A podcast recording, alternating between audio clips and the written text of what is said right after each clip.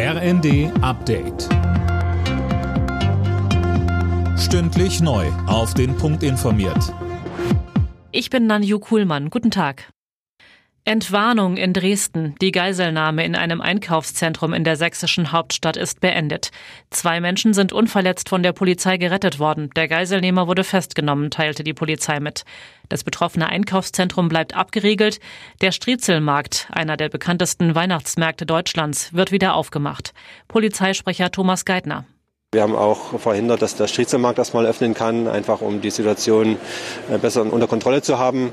Ja, und dann ging das alles ziemlich schnell, wie gesagt, der Zugriff und jetzt quasi die Beendigung der Geiselnahme, sodass wir im Moment in Dresden auch keine Gefahrensituation mehr haben.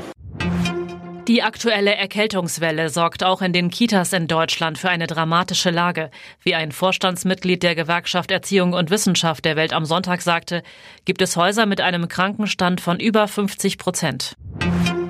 Nach den jüngsten Aktionen von Klimaklebern verbietet München ab heute vier Wochen lang alle Klimaproteste auf Straßen und Autobahnen, zumindest wenn sie nicht richtig angemeldet werden. Alena Tribold.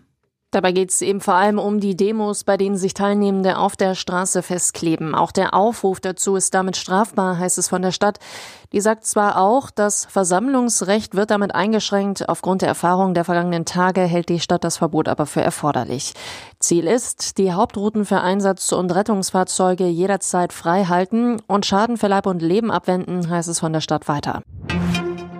Alle Menschen sind vor dem Gesetz gleich, Folter und Sklaverei sind verboten, so steht es in der Erklärung der Menschenrechte.